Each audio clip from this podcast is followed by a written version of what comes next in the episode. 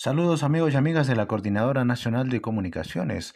Y desde la Ciudad Blanca, seis meses después de haber cumplido una valiosa labor en la lucha contra el nuevo coronavirus, en la región Arequipa, los 26 integrantes de la Brigada Médica Cubana regresarán a su país este próximo 15 de diciembre.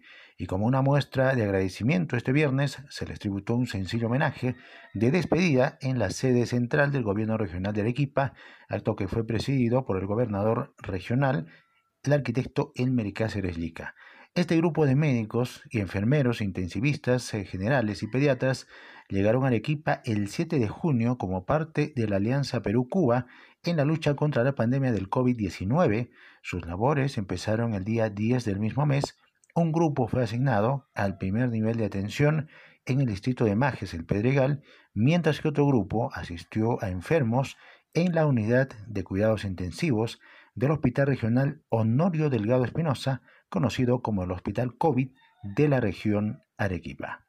Desde Arequipa, desde Radio San Martín, informó Jorge Luis Condori para la Coordinadora Nacional de Comunicaciones.